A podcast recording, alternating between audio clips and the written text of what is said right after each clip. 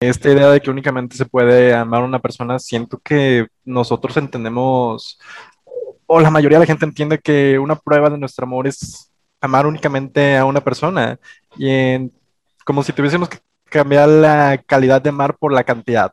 Si amamos a una única persona, la amamos con muchísima calidad. Si amamos a varias personas, eh, lo amamos con menos calidad, que yo siento que es una noción equivocada. Realmente siento que el que ama a una única persona puede que sea más apasionado para sí mismo, que se sienta más feliz, más contento. Sin embargo, probablemente lo hagas a costa de que la otra persona no esté tan contenta. Eh,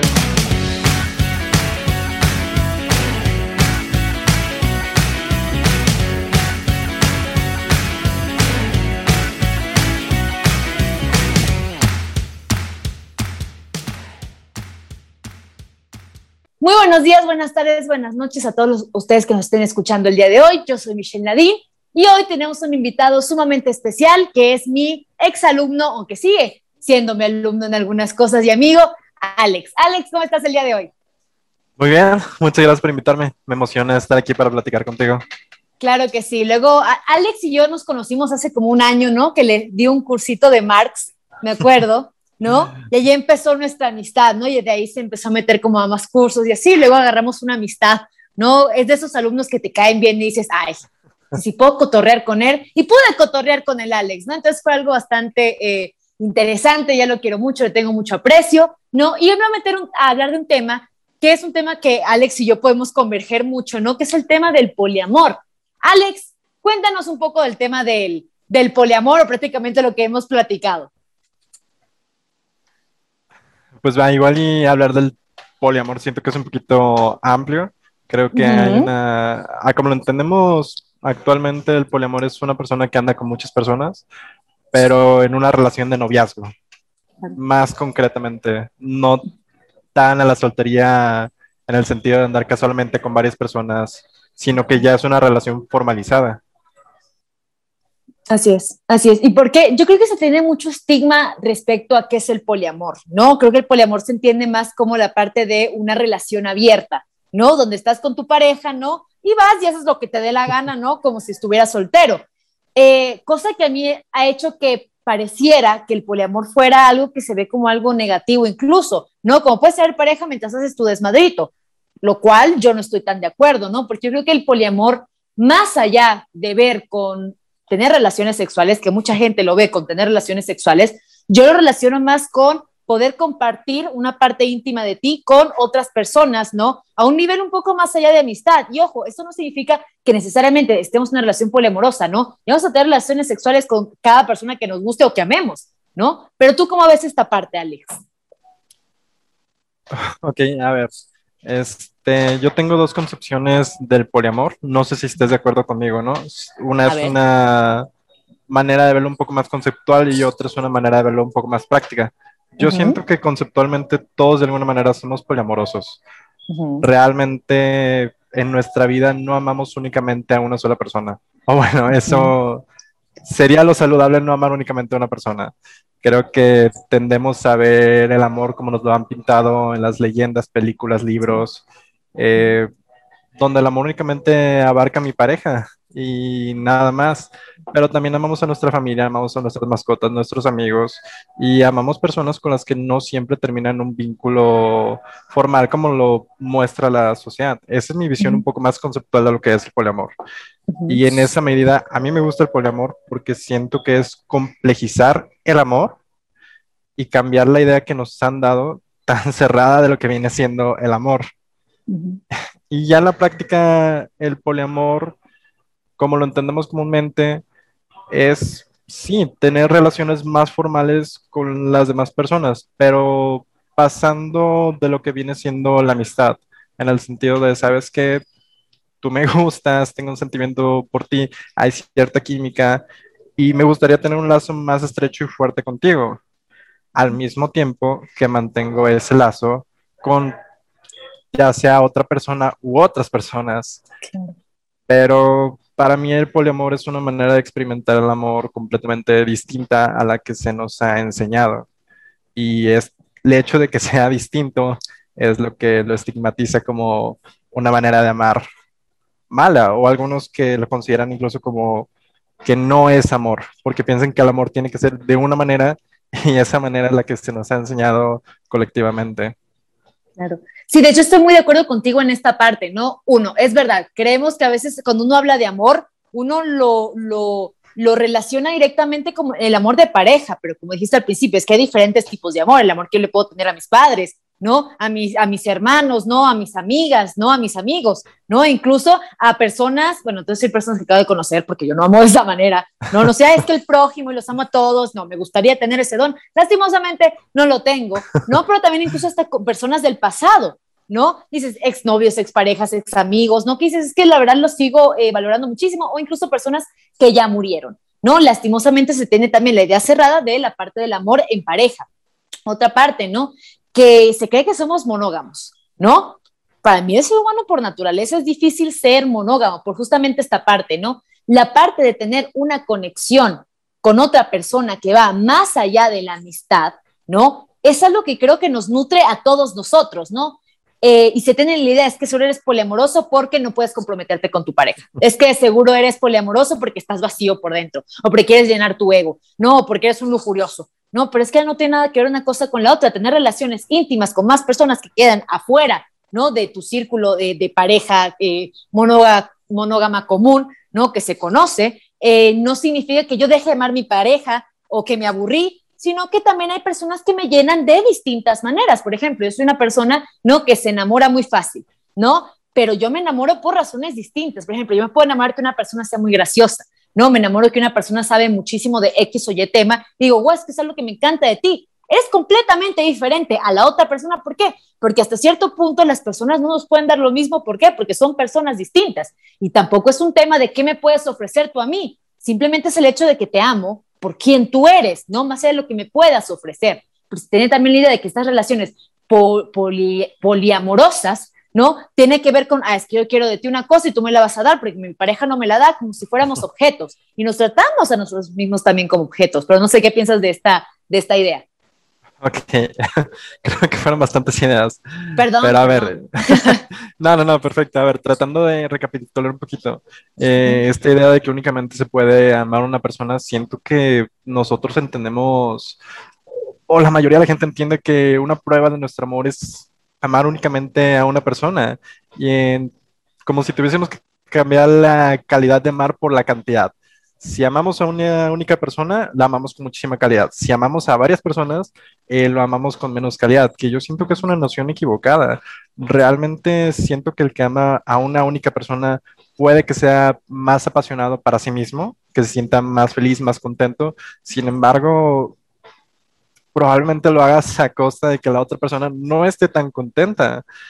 Em, digo, el ser el todo de una sola persona que ha sido mi caso, no sé si también haya sido el tuyo, llega a ser incómodo, a ser asfixiante, estresante, eh, como si una persona dependiera de ti.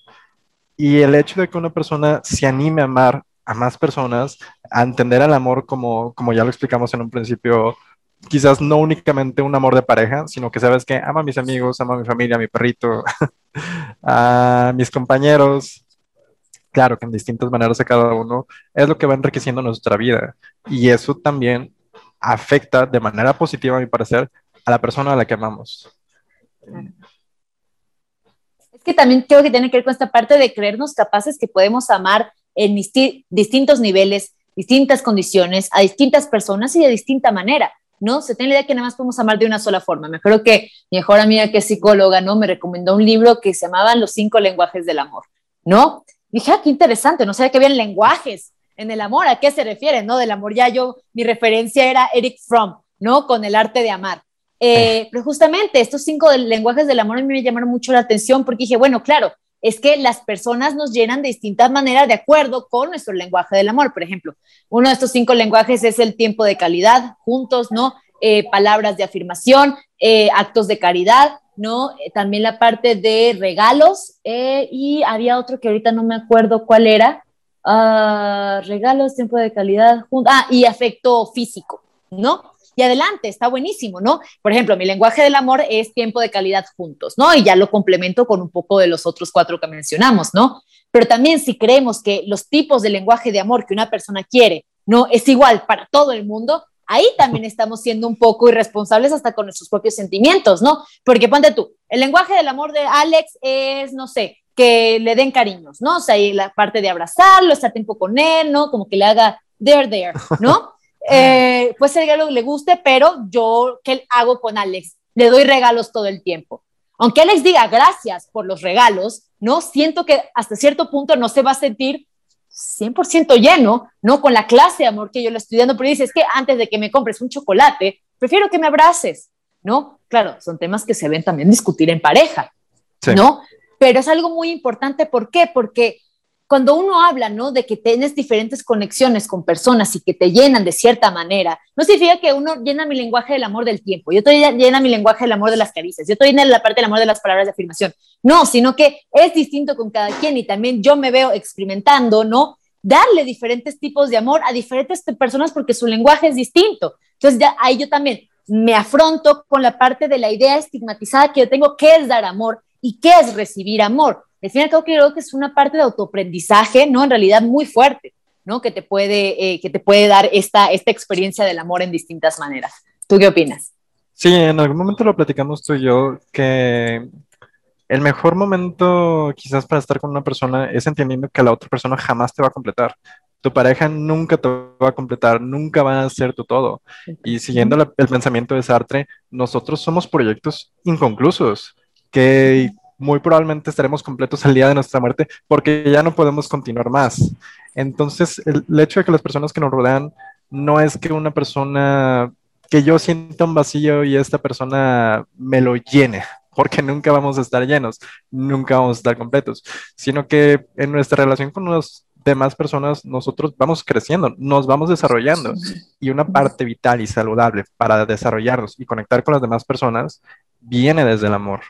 Sí, Justamente, ¿no? Eh, la idea también creo que es muy errónea pensar que la otra persona me va a complementar, ¿no? Que la otra persona me va a hacer feliz. Es que el único, el único que tiene el trabajo para hacerte feliz eres tú, en realidad. No, pues es que soy muy feliz porque mi pareja tal. Y como si nuestra vida girara, girara alrededor de una persona. Me siento sumamente insatisfecho, sumamente infeliz porque estoy teniendo problemas con mi pareja. Espera, pero es que todos los demás aspectos de tu vida van bien, ¿no? Entonces, cuando yo centro toda mi vida, ¿no? Todo, todo, todo mi complemento en alguien más, ¿no? Por eso creo que a veces las relaciones eh, amorosas cuando se acaban terminan siendo tan duras. ¿Por qué? Porque era mi fuente de felicidad, era mi fuente de amor y no la encontré en, otra, en otras partes, ¿no? Y ojo, también el sexto lenguaje del amor, ¿no? Al parecer, porque luego ahí están los cinco lenguajes del amor, pero luego está el sexto, ¿no? Al parecer, eh, y es esta parte del amor propio, ¿no? Nadie más va a poder llenar que tú, incluso estamos incompletos, ¿no? Somos nuestro propio proyecto de vida, ¿no? Y vamos llenando la vida conforme vaya pasando, ¿no? Pero la única persona que tiene el deber ¿no? La obligación, ¿no? el estar condenado a, ¿no? A hacernos felices, ¿no? A llenarnos somos nosotros. Y el problema con la insatisfacción viene desde dentro, no porque las personas no me dan lo que yo quiero. Y eso es un gran problema porque redireccionamos mi persona a lo que pueda haber afuera. Y eso es un error que he visto mucho en las parejas poliamorosas, ¿no? Mi pareja no me da lo que yo quiero, pues lo va a buscar en alguien más. Es que nadie más te lo va a dar nadie más te lo va a dar. Tú no puedes buscar una persona para llenar vacíos, ¿no? Y llenar rompecabezas, ¿no? Eh, de, personitas, ¿no? Que llenen mi corazoncito, porque la pieza final la vas a tener tú y siempre va a ser algo que te va a faltar si no lo trabajas, ¿no? Sí, completamente de acuerdo. Digo, creo que lo más atrás que yo me puedo ir viene siendo en el libro de la República de Platón, donde dice que nosotros somos seres que fuimos divididos y estamos destinados a buscar nuestra media naranja por el resto de nuestra vida. Sin embargo, una de las cosas que propone el poliamor que se me hace muy interesante es dejar de vernos como buscar nuestra media naranja, porque a lo mejor nosotros no somos una media naranja, a lo mejor somos tres cuartos de naranja. Siguiendo un poquito con la idea de la media naranja, somos tres cuartos de naranja y necesitamos buscar distintos gajos para que completen nuestra naranja. A mí una forma que me gusta un poco más de verlo, más allá de la naranja, es como si fuésemos uvas, que somos seres individuales, pero formamos parte de un conjunto, de una comunidad que viene siendo un ese ramo de humas. exactamente. Y, nos fermentamos. Ajá. nos convertimos en vino. Pero tenemos que buscar a esas personas que queremos que estén a nuestro alrededor y con las que queramos conectar y formar relaciones. No únicamente escoger una persona para darle todo nuestro amor y esperar que esa persona nos complete. Claro. Me gustó tu anécdota de la naranja. Obviamente no iba a funcionar con el plátano. Ya entendí la parte de los gajos, ¿no? Dije, no, pues con el plátano no funciona. Pero igual, si lo vemos como un racimo, no hay un racimo de plátanos, ¿no? Pero bueno, eh, lo curioso de todo esto es que sí, creo que en esta parte eh, eh, tienes razón. También somos parte ¿no? O sea, los demás son parte de nosotros y yo soy parte, ¿no? De aquellas personas que me rodean. Me acuerdo en el curso de Husserl que te di, ¿no? Eh, se habla de, de, esta parte, ¿no? Que los demás son los acompañantes en nuestras vidas, ¿no? Tanto yo acompaño como me acompañan. Ojo, la vida es mía.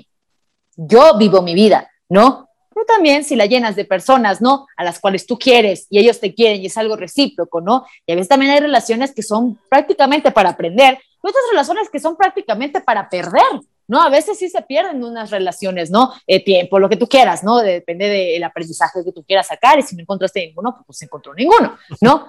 Pero sí creo que tiene que ver con esta parte otra vez de poder estar con los demás, ¿no? Y no solamente de una única manera, ¿vale? No nada más desde el aspecto eh, amoroso. Y pasa mucho, por ejemplo, las amistades de hombres y mujeres, ¿no? Tú eres mi amigo, ¿no? Incluso se cree que hasta es imposible, ¿no? Que los hombres y las mujeres puedan ser amigos sin, sin que haya un deseo ¿no? Más allá de la mera amistad. Y esto también es un problema, ¿no? Porque cerramos, por ejemplo, relación, obviamente, hablando desde un plano sumamente heterosexual, da, ¿no? Diciendo, es que los hombres y las mujeres no pueden ser eh, pareja porque se desean, ¿no? Claro, en un plano heterosexual, repito, aquí estamos en muchos planos, la verdad, pero eh, eh, justamente esa parte, pero ¿por qué no puedo tener una amistad? O sea, mi interés con la otra persona siempre tiene que ser una relación eh, más allá de una amistad, no pues es simplemente una, una amistad, ¿no? Y hay veces en las que una amistad nos puede llenar mucho más, ¿no? Que pasa ese lado de conexión, hay amistades que tenemos más conexiones que otras, ¿no? Ojo, eso no suple y no cambia, ¿no? Es que la relación de tal persona es mejor que la otra, porque pasa mucho, es que la relación que yo, tengo con esta persona es mucho más fuerte que la tuya y empezamos a hacer comparaciones. Es que el amor no es comparar a quién quiero más o a quién quiero menos, ¿no? Porque es distinto. Es como que preguntar, Mm, eh, a tu mamá, a tu papá, ¿a quién quieres más? ¿A tu esposa, esposo o a mí, que soy tu hijo? A ver, son amores completamente distintos, amar a una esposa, pareja, ¿no? Y a los hijos, es algo que no, mira, si entraran en el mismo plano yo me preocuparía, ¿no? Pero tú cómo lo ves también en esta parte. Yo estoy completamente de acuerdo contigo. Digo, creo que es importante, como lo dice la clásica máxima délfica, conocernos a nosotros mismos y también conocernos cómo amamos y qué tanto podemos amar, porque amar a una sola persona es muy poco. Amar a muchísimas personas igual y es muy superficial, sino entendernos a nosotros mismos, entender nuestro tipo de amor y a quienes queremos amar y con quienes queremos tener una relación. Esto, esta idea de no, es muy bonita, de que nosotros estamos entretejidos con la vida de los demás y tenemos que entender esas conexiones que son tan importantes. Y tenía otra idea, pero se me fue. Perdón, perdón, te interrumpí. Es que hiciste una pausa muy grande y como yo no, yo no pauso, dije, bueno, ya acabó. Perdón, perdón, vas, vas, vas, vas. se me fue bonita. Ay, perdón, discúlpame. la puedo. Cortes comerciales. No, tranquilo. Eh, no te preocupes, perdón, perdón, ya no te voy a interrumpir, ¿no? Que haya silencios incómodos de repente en el podcast, ya no te vuelvo a, interrumpir. Eh, pero sí, justamente la parte del acompañamiento es, muy necesaria, ¿no? Saber de quiénes estamos rodeados. Al fin y al cabo, sí es muy poco, ¿no? Amar a nada más una persona con tanta intensidad es poco. Amar a millones también es, yo diría que imposible y hasta irreal, ¿no? Eh, creo que también esa es la complejidad que luego presentan las relaciones poliamorosas. A ver, estar con una persona ya es difícil, ¿no? estar con tres, cuatro, cinco. También tienes un nivel de, de, complejidad, ¿no? Pero también hay diferentes niveles de relaciones íntimas que podemos compartir con otras personas, ¿no? Aquellas personas que también se ensimisman en su relación y dejan a sus amistades a un lado, tampoco me parece, ¿no? ¿Por qué? Porque me estoy eh, consumiendo en la misma relación y se entiende entendido, ah, es que seguro te quiere mucho, ¿no? Es que ya no salgo con mis amigos para verte a ti. Eso es algo que a mí no se me hace tan, tan bonito, ¿no? O si tú tienes un novio, pareja, ¿no? No puedes salir con otra persona, ¿no? En plan amigos o en plan simplemente quiero conocer nuevas personas. Y no es conocer de el típico, es que vamos a conocer nuevas personas, ¿no? Y que tiene que ver con vamos a hacer el, el, el, el delicioso, ¿no? Sino de, ¿por qué no puedo conocer gente nueva y hacer amigos nuevos que no tenga que ver con una relación sexual?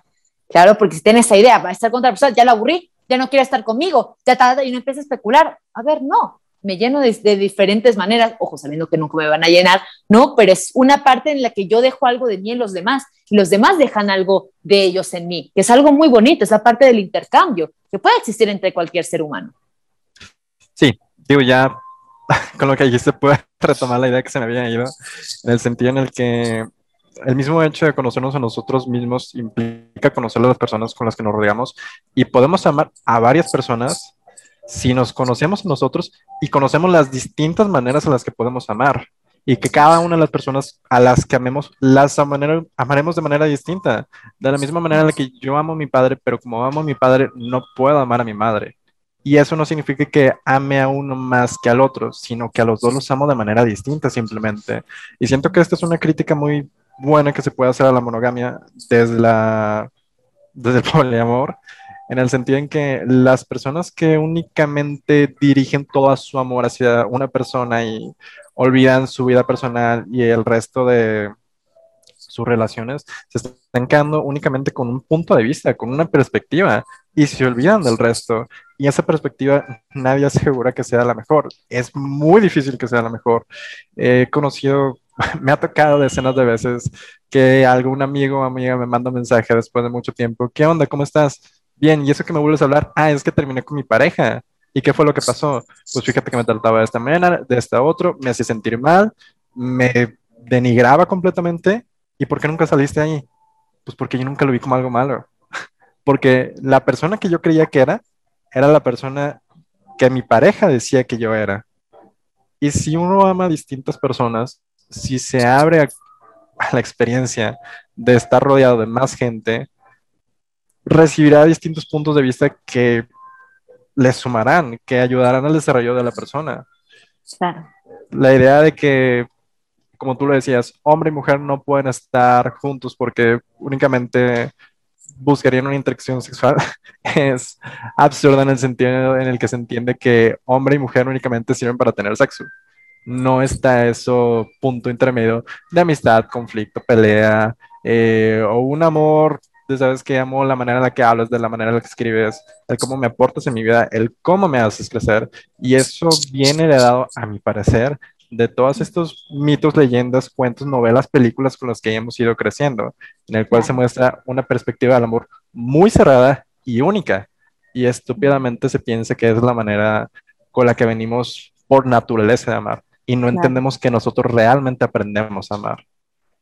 Eso, eso que dijiste al final creo que es algo muy fuerte, ¿no? Aprendemos a amar. Y también lo que dijiste eh, eh, me llamó mucho la atención, ¿no? De que tengo amigas, ¿no? Que me dicen, ay, y eso que me volviste a hablar es que terminé con mi novio, ¿no?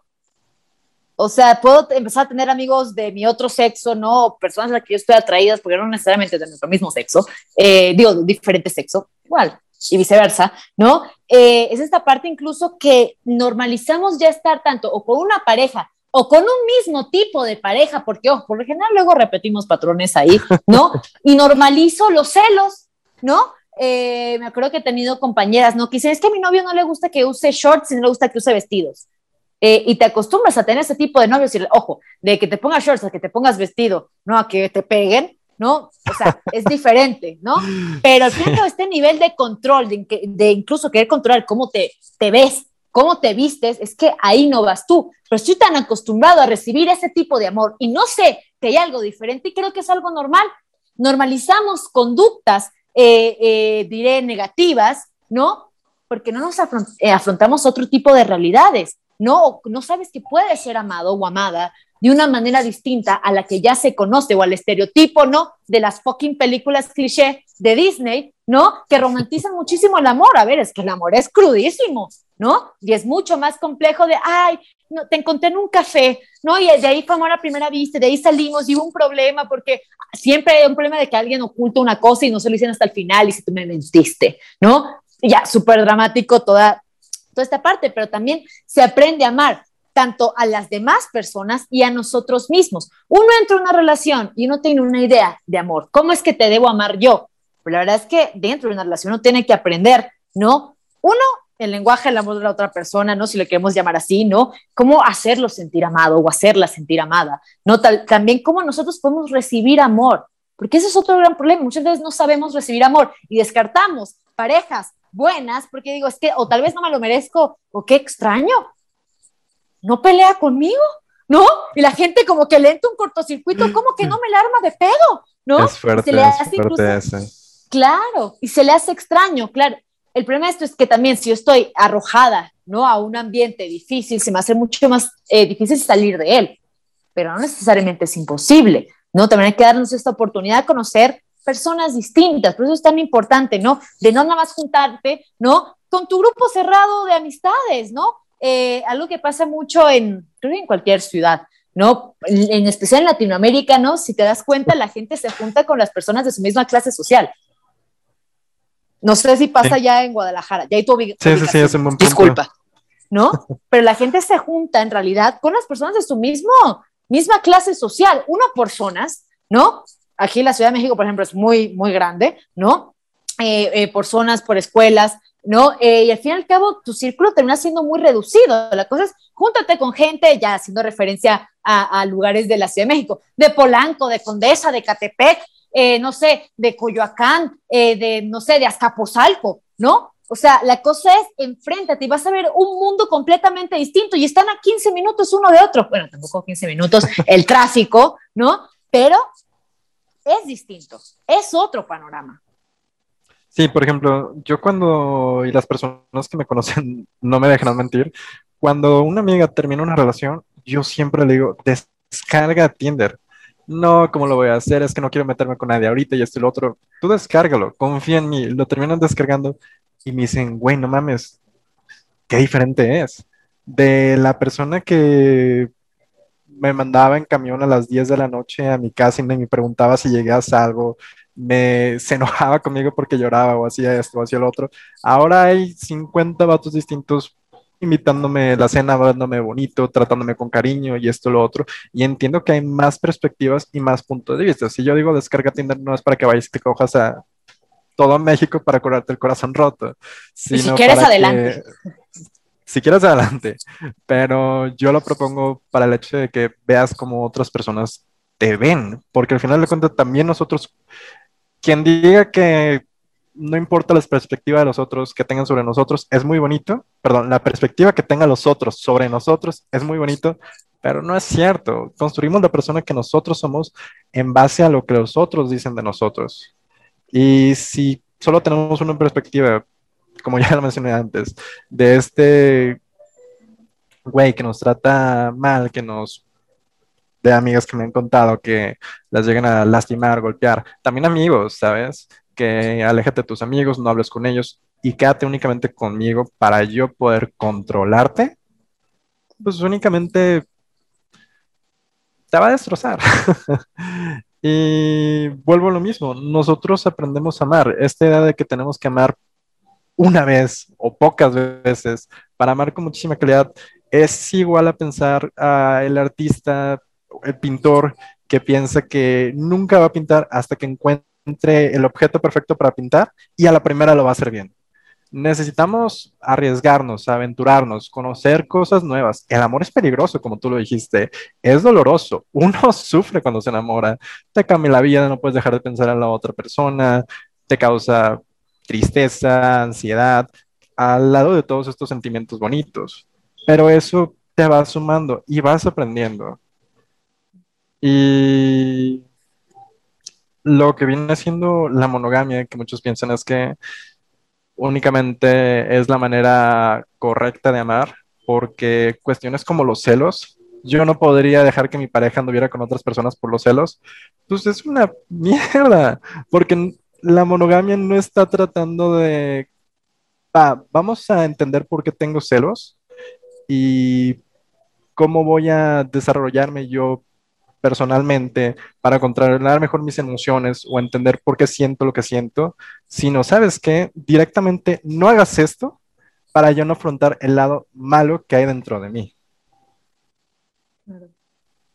Y no sé, el poliamor, o sea, mucha gente piensa que es gente que se siente vacía, que no puede tener una relación fija, monógana, eh, pero realmente a lo que he podido conocer, las personas poliamorosas son personas con muchísimos valores. En el hecho de que sabes que nosotros vamos a experimentar algo nuevo, tenemos que hablarlo, tenemos que enfrentar todo este lado negativo y tenemos que ser honestos, tenemos que ser empáticos el uno con el otro, tenemos ver, que entender cómo van a funcionar nuestras dinámicas. El poliamoroso realmente se anima y se aventura a explorarse a sí mismo y ver cómo desarrollarse para poder estar en armonía con las personas a las que ama. Mientras que el monógamo limite su situación por su propio bien, para no experimentar estos sentimientos negativos, para no experimentar la tristeza de perder a alguien, para no experimentar los celos o el miedo de ver a tu pareja feliz con otra persona. ¿Ves? Por eso te amo, Alex. Por eso. Literal, el speech así corto, ¿no? Para, para todo. Me gustó, me gustó mucho. Me quedas muy bien, me quedas muy bien. Sí, justamente. Eh, estoy de acuerdo, también se dijo mucho, pero estoy de acuerdo con esto de que dices, ¿no? Y aparte, el poliamor no es algo nuevo. Se cree que somos unos malditos niños eh, neoliberales ¿no? Que nos gusta andar ahí de, de pitos locos, ¿no? Haciendo lo que nos dé la gana. A ver, conozco muchísimas familias de, de, padres que tenían dos familias al mismo tiempo, ¿no? Y no se, no se reconocía una por lo general porque no era la oficial, ¿no? Y cuántos chamacos ahí no quedaron tirados, ¿no? Porque eran fruto de estas relaciones eh, eh, em, poliamorosas al fin y al cabo y la gente se hacía de la vista gorda, ¿no? De, ah, es que esto no está pasando en realidad. A ver, no sé, pregúntenle a sus abuelitos, ¿no? Si no tuvieron ahí otra familia. Y yo puedo decirlo por mi abuelito, sí tuvo otra familia, ¿no? Eh, la verdad. Eh, ya tuvo muchos hijos aparte, ¿no? Ahí tendré otros primos que no conozco, ¿no? Eh, pero pasa muchísimo, pasa más de lo que queremos. ¿Por qué? Porque el ser humano no está diseñado para amar nada más a una sola persona de la manera que nos han impuesto, no una manera dogmática, romantizada e idealizada de lo que debe ser el amor, claro. Esto es algo sumamente difícil. ¿Por qué? Porque tienes que romper con un paradigma de raíz y enfrentarte a estas otras situaciones que tú dices, ¿no? A veces el monógamo se queda ahí porque piensa que es un aspecto de seguridad y se conforma. No necesariamente. Puede experimentar y también tiene que ver con esta parte de que debe haber mucha comunicación en la pareja. Eso es algo que me dijiste tú y me acuerdo cuando me lo dijiste. Eh, es que para tener una relación poliamorosa debes estar dispuesto a que tu pareja también lo sea. Y yo, ¿no? Eh, ¿Por qué? Porque es algo real. Qué padre que el monógamo, digo, el poliamoroso nada más seas tú en la relación. sí, eso. La neta, qué padre. Y que te inviten, ¿no? Cuando, cuando, ¿no? O que invite, qué sé yo. Pero, ok, tu pareja también lo va a hacer. Ah, no, es que ahí no. O sea, te quieres compartir, pero no quieres compartir. O sea, ¿qué clase de amor es entonces, no? Ahí, ahí ya lo veo más como una relación de conveniencia, mucho más que un amor real. ¿Sabes qué? Quiero que conozcas, quiero que experimentes, ¿no? Hay, luego hay personas que son sumamente reprimidas por este, por este pensamiento, ¿no? Y no viven su vida al máximo y hay problemas incluso dentro de la pareja, ¿por qué? Porque se sienten asfixiados. Y es cierto, asfixiados, pareja que te metes tanto y de repente no te das cuenta, esperen, mis amigos, ¿dónde están? ¿En qué momento me distancié de ellos? ¿En qué momento me distancié de mi familia? ¿En qué momento dejé de hacer eh, mi, mi, trabajo, mis tareas, mi, porque te absorbe tanto que hasta cierto punto terminas repudiando a tu pareja hasta cierto aspecto, ¿no?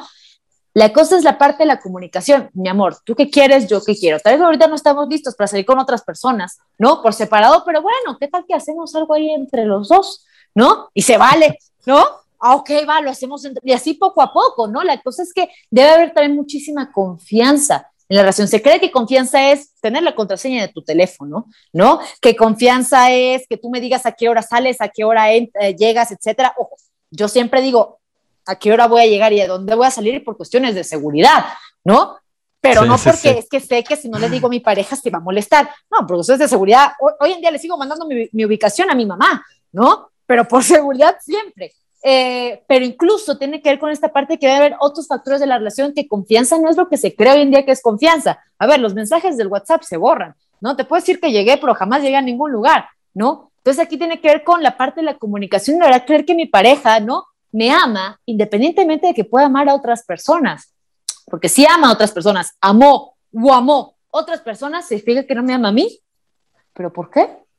Sí, es de dónde? No, termina, termina, termina. No, que de dónde sacábamos esa, esa idea, ¿no? Adelante. No, estoy completamente de acuerdo contigo. O sea, no deberíamos ver el amor como una sustancia finita, en el sentido en el que he escuchado mucho este argumento que a mi parecer se me hace muy estúpido, en el sentido de, va, supongamos que tengo tres manzanas y tres manzanas es el amor que tengo. Como yo te amo a ti, te voy a dar las tres manzanas. Pero si amo a otra persona, tengo que quitarte una manzana a ti para dársela a la otra. No, la verdad es que el amor, como ya lo dijimos antes, uno se tiene que entender a sí mismo para entender cómo puede amar y a quiénes puede amar. El amor no es una sustancia finita. Eh, yo veo el amor como la risa en el sentido en el que yo me puedo reír bastante, me puedo reír contigo, me puedo reír con mi amigo, esto y lo otro, y no es que la risa se me vaya a terminar, sino que viene siendo provocada por otras personas. Y como tú lo dijiste en un principio que se me hizo muy interesante, que realmente, o sea, si estudiamos nuestro alrededor, la monogamia no es tan perfecta como nosotros lo entendemos. Eh, creo que hay muchos que viven en un cuento de hadas y no les gusta cuando les decimos, oye, ¿sabes qué? También existen brujas, también existen demonios en este cuento y se centran únicamente en una cosa, en una parte que es la que quieren ver. Em, no sé, conozco tantas personas que, madres, padres que vienen de dos relaciones divorciadas, que tienen otras familias, como tú dices, que viven en una casa con dos padres, eh, de padres separados y esto y lo otro. Realmente el amor es muy complejo si lo estudiamos. es interesante algo que había visto por ahí, que si lo vemos, por ejemplo, desde la propia Biblia, que es un libro súper antiguo, el concepto del amor no está tan cerrado. Y ya hay muestras de un poliamor conceptual si lo queremos ver así, como por ejemplo el propio Jesús. Eh, José, su papá, veía, José, el padrastro de Jesús realmente, eh, su esposa, su esposa María estaba concibiendo un hijo de otro ser, otro ser, el Espíritu Santo. y ahí se puede entender el poliamor como vaya una relación más abierta. No era José y María nada más, sino que había otro ser integrado ahí. Eh, Jesús cuando dicen amen a todos como aman a su prójimo. Muchas cosas que se pueden... A mí, mi abuelita me enseñó a comerme de todo. Y eso es lo que yo hago. ya, Dios mío santo. No, pero sí, me encantan tus metáforas, pero sí, perdón, continúa. Corte comercial para un chiste. ¿Ya? No, sí, creo, que es algo eh, eh, eh, muy cierto, ¿no? Me encanta tras tus anécdotas de las manzanas, ¿no? No es que nada más tenga tres manzanas y te las doy tres a ti. Ay, tengo un putero, o sea, muchísimas manzanas, ¿no? Para darle a todo el mundo, ¿no? Pero también tengo una idea de que mi amor es limitado o que es condicionado, ¿no? La verdad, el amor a mí, y esto me acuerdo que la vi en una película que a mí me encanta, ¿no? Que de aseguro, ya muchos aquí la vieron y si no, la tienen que ver, se llama Interestelar, ¿no? Que es aquello que traspasa el tiempo y el espacio, ¿no? Dijeron el amor, ¡oh! ¡No, wow! ¿No? Eh, pero es muy interesante porque la verdad no hay un límite del amor, ¿no? No hay, eh, ¿cómo se dice? No hay eh, un impedimento, ¿no? Para no amar a otras personas. Incluso podemos amar personas que ya no están con nosotros y que incluso nos pudieron haber hecho daño, ¿no? porque el amor no es algo que tenga que ver conmigo. O sea, ¿a qué me refiero? Luego nos los tomamos tan personal, es que lo hiciste para joderme, lo hiciste para, a ver, despersonaliza tu amor. Eh, y aquí hablo de la, de la idea de un amor desinteresado. ¿A qué me refiero con un amor desinteresado? No que te valga y seas apático con las personas que amas, sino de te amo, pero en realidad no espero nada. Es difícil llegar a esta concepción, ojo, lo sé, ¿no? Porque estamos con alguien y esperamos mínimo que sea recíproco a cierto nivel, ¿no? Pero en realidad, si yo amo a alguien genuinamente, yo me conformo con el hecho de que seas feliz. ¿Por qué? Porque te amo a ti. No, el amor que le tenemos a otra persona no es algo que necesariamente tenga que ver conmigo, ¿no?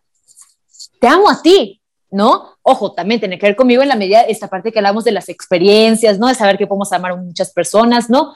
pero si amo a alguien es por esa persona, no mucho más allá que porque tiene algo que ver conmigo. esto me refiero con un amor eh, desinteresado, en realidad, ¿no? Y también hay otros tipos eh, eh, de amor, ¿no? Pero para mí el amor es algo que no se acaba. Cuando de verdad amas a una persona, es algo que no se va a acabar.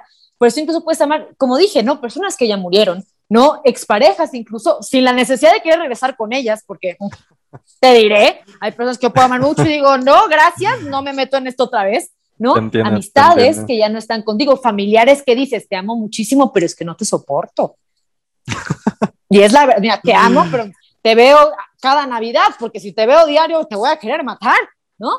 Pero está bien, ¿no? También hay que conocernos en ese aspecto. El amor no es una intensidad de te tengo que ver 24/7, tienes que estar al lado mío 24/7, me tienes que hablar todo el día. No, porque también está la parte de nuestra individualidad, ¿no? Y tener también que aprender a estar con nosotros, ¿no? La gente, ¿cuánta gente no se llena de, pareja de parejas porque no sabe estar consigo? Mucha. Totalmente de acuerdo, sí. Es, digo, conozco muchas personas que saltan de relación en relación, que cada quien, pero al mismo tiempo hay algunas personas que os pueden preguntar, oye, ¿no habrá que hay algo mal en ti? Porque eso es uno de los peligros del amor, ¿sabes? que el amor es una acción de dar y a veces damos tantos para concentrarnos en la otra persona y no vernos a nosotros mismos, ver que puede que haya cosas que simple y sencillamente están mal, en, que no nos sentimos bien o esto o lo otro. Y como tú decías, o sea, amar de alguna u otra manera es amar incondicionalmente, porque cuando ya hay una condición, de, oye, te amo porque me traes esto, me traes lo otro. Cuando ya hay un porqué, de alguna manera ya no es amar. Y... Claro. ¿Un porqué o para qué? ¿No? Sí, sí, sí. Es que te amo porque en tu currículum, ¿no? Machea perfecto con el cargo disponible, ¿no? Y ahí vas haciendo check, check. Por estas razones debería amarte. Es que a veces con todas el, el CV ahí dices, tiene todo, pero no es contigo. Completamente de acuerdo contigo. Siento que hay una química que nosotros no entendemos. O sea, el amar para mí es un atributo, pero tenemos distintos modos de ver el amor. Es un atributo que está dentro de nosotros. Amar es algo que podemos dar, no es algo que dependa de la otra persona. Que solo te puedo. El amor solo existe porque existes tú. Y vuelvo a lo mismo. O sea, entendemos que esta idea como algo bastante cerrado. Pero tenemos distintos modos de percibir el amor. Y se me fue la idea otra vez, una disculpa. Ay, Dios mío santo. Eh, a ver, te doy cinco segundos. Uno, dos, tres, cuatro, cinco. Ah, es broma. ¿Se te olvidó? ¿No? ¿Ya? Mal, no, mal, mal. No vuelvo a traer este invitado, damas y caballeros. Una disculpa para el público. Eh, no, no, pero. para mí. Encontraré la forma de atrapar mis ideas. No, me, pasaba mucho al principio también cuando hacía podcast, ¿eh? eh pero sí, eh, otra vez retomando esta parte, ¿no? Eh, sí es muy cierto, ¿no? Aprender a estar con nosotros, ¿no? La otra persona no me va a llenar enteramente, ¿no? Esta parte del atributo que habías dicho de, de, amar. Somos capaces de amor, ¿no? Eso es lo que creo que es importante con lo que nos quedamos. Somos capaces de amar. Y la gente también es capaz de amarnos. Y creo que lo más difícil, y hay de dos tipos de personas, que les es difícil amar o que les es difícil ser amado. ¿no? A veces te pueden enseñar tanto a que no lo mereces, ¿no? Que cuando te lo dan, hasta te puedes sentir un poco incómodo y extraño, ¿no? Y por eso te escoges parejas, ¿no? Que en realidad no te llenan. Hubo, lo vi en un TikTok, yo hay mis referencias de TikTok, ¿no? Eh, pero sí me hizo muy interesante lo que dijo la chica. Eh, nuestra pareja refleja nuestra autoestima. Y yo me quedé así de, es cierto, es cierto. Si estoy con una pareja que me pega, me trata mal, me grita, me insulta, me controla, me cela, ¿qué tanto me estaré queriendo yo? Porque si una persona se, quiere, dice, me vale, o sea, patitas, ¿para qué te tengo? Vete, vete, ¿no? Pero es cierto, la persona con la que estamos es un reflejo de lo que hay aquí dentro, ¿no? Y si te molesta ver lo que hay afuera, entonces deberías regresar un poquito a ti, ¿no? Que estamos hablando de esta parte de estas parejas, de estas parejas, de estas personas que no pueden estar solas, ¿no? les cuesta, ¿no? ¿Por qué? Porque hay algo aquí que tienen que arreglar. No lo van a arreglar estando allá afuera. Ojo, yo sí creo, ¿no? Que hay cosas que, hay problemas que salen en una relación que se sanan en la relación, ¿no? Porque la única manera que tengas ese punto de referencia para ir practicando, voy bien, muy mal, lo estoy haciendo bien o cómo, ¿no? Es estando en una relación, ¿no? Eh, pero también te tienes que trabajar a ti mientras trabajas en la relación, ¿no? No me voy a absorber el trabajo interno que yo tengo, ¿no? Para centrarme en los demás, ¿vale? Sino también en lo que hay aquí conmigo. No sé si te recuperó la idea. O sigo hablando. completamente nada. Digo, mi idea me lleva un poquito con esto que decíamos, o más bien que tú dijiste, de que tenemos esta idea de que el amor es únicamente una cosa positiva. Y en el sentido en el que sabes que, como tú dijiste, oye, te amo, pero estoy hasta la chingada de ti. ya no te aguanto. Hay una parte negativa del amor. Y otra vez, se nos ha enseñado que amar es una apología al dolor, de te voy a amar sin importar que me engañes, me trates mal, no me dejes ver a mis amigos, a mis amigas, eh, te tengan que decir todo el tiempo dónde estás. Y claro, esta parte negativa es importante en el amor. No todo es bonito. Eh, va a haber discusiones, va a haber peleas, los celos a veces son inevitables, pero tampoco significa que tengamos que, el amor tampoco, el hecho de que el amor no sea fácil, no significa que tenga que ser algo difícil. Y el hecho de que no todo sea bonito no significa que todo debe de ser sufrimiento.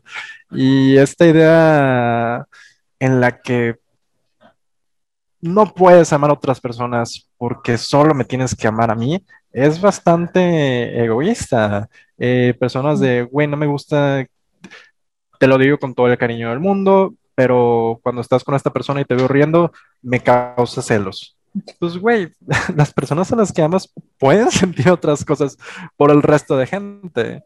Y eso no significa que te va a amar menos, que va a sentir menos por ti. Simplemente está teniendo experiencias distintas con otras personas. Yo lo veo como un comediante que tiene a su público y su público se ríe mucho con él, pero se pone celoso cuando se ríe con otro comediante. Y es de, no, o sea, si te ríes con ese comediante ya no te vas a reír de mis chistes. Pues no, güey. Digo, si uno no tiene miedo y sabe que lo que puede dar es bastante bueno, que completa a la otra persona y, bueno, no completa, pero da y la otra persona se siente a gusto estando contigo, no debería de sentir este miedo porque la otra persona sienta con personas distintas. Exacto. Creo que eso es algo muy real porque también viene la parte de los celos. Creo que lo que más nos impide tener relaciones poliamorosas es el celo. Y yo siento que la monogamia no permite experimentar los celos, ¿sabes? No permite entenderlos. De, ay, nunca voy a sentir celos porque solamente vas a estar conmigo. Es una manera de evitar un sentimiento hasta cierto punto. Ojo, obviamente en las relaciones monógamas también lo vas a sentir, pero con la certeza, ¿no? De que tu pareja no va a hacer nada al respecto pero la cruda verdad es que la relación poliamorosa sí te lleva a decir, chale, o sea, puedo ver con mi pareja alguien más y estar bien con ello.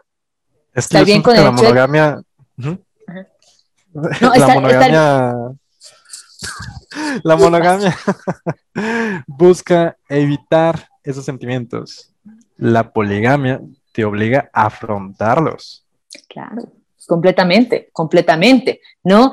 Eh, creo que por eso luego tantas relaciones potenciales se pierden. Y es algo cierto, creo que muchas relaciones buenas, potenciales, suelen perderse por el hecho de que nada más te quiero para mí y tú me quieres para ti. Pero es que la otra persona no es una posesión que yo pueda adquirir con el tiempo, con el nivel de amor que esta persona me tengo, yo le tenga a ella. Tú no eres mío, tú eres tuyo. Ya si tú libremente decides meterte bajo el, el, mutuo consenso de monogamia, adelante. Otra vez, la monogamia también es un acuerdo que uno hace con su pareja, ¿no? Pero la cosa es, mira, yo no sé, vas a dar 10 años con alguien, mira, tal vez sí, sí, ¿no? Tal vez sí, sí hay personas que la monogamia les funcione súper bien. No sé si puedo estar 10 años nada más con una sola persona, ¿no? así es ese amor, porque de hecho a mí se me hace tóxico hasta ese punto de nada más te voy a amar a ti, solamente a ti por encima de todas las cosas, también se me hace medio tóxico, ¿no? Eh, pero justamente no, y otra vez repito, las relaciones poligámicas no necesariamente implican la relación sexual, no necesariamente, ¿no? Se cree que el ser polígamo es, bueno, tengo mi pareja de planta, ¿no? Como se dice, no, y tengo mis, a, mis, a mis florecitas, ¿no? Mira, eh, otra vez le estás tratando como objetos a las demás personas. No, no son objetos, son seres humanos y podemos sentir por los otros seres humanos. Eh, otro problema creo que también presenta la, la, la poligamia es que luego dices, es que tengo que escoger. Está en un momento, sí, muy chido, jiji, jajaja, pero espera, ahora tengo que escoger, me enamoré de dos personas.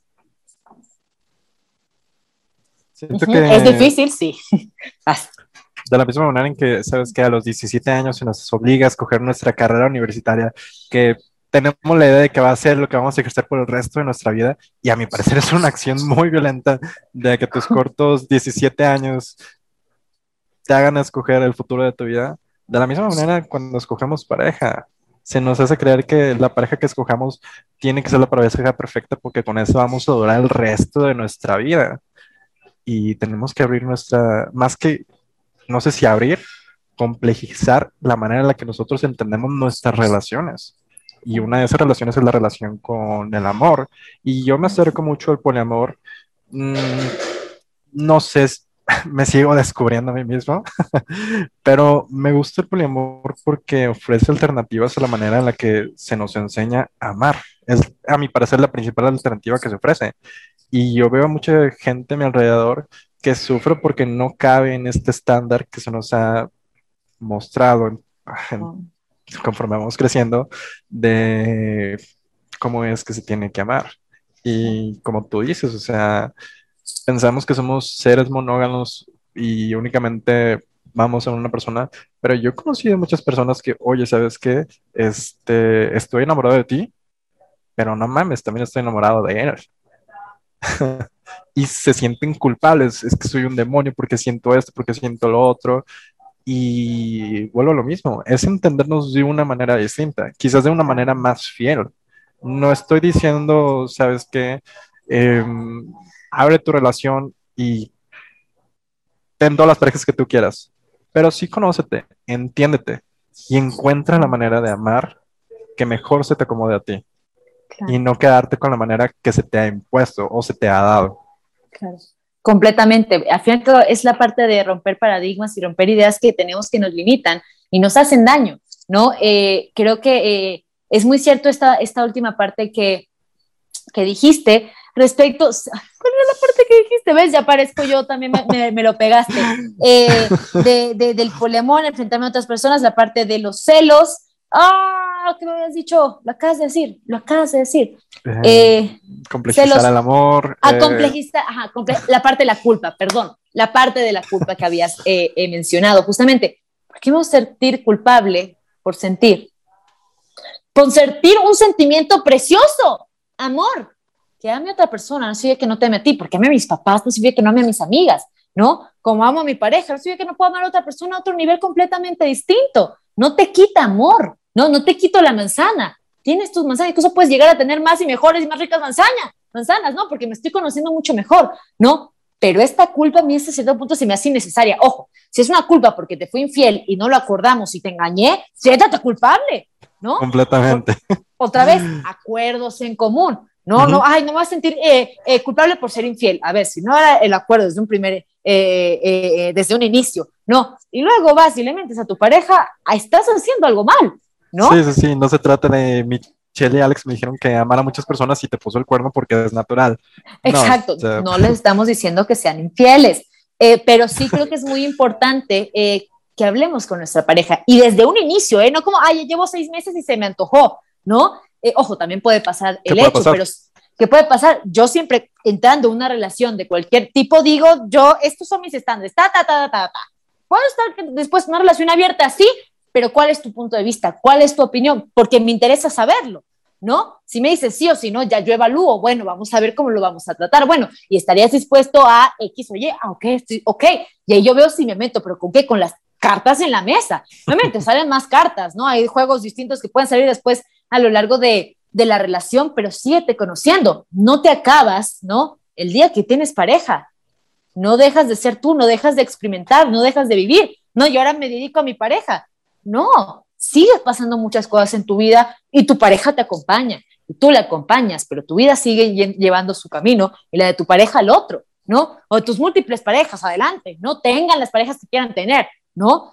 Eh, también estamos chavos, ¿no? Aquí ahora me imagino que hay gente chava, ¿no? Aquí viendo eh, también los videos, ¿no?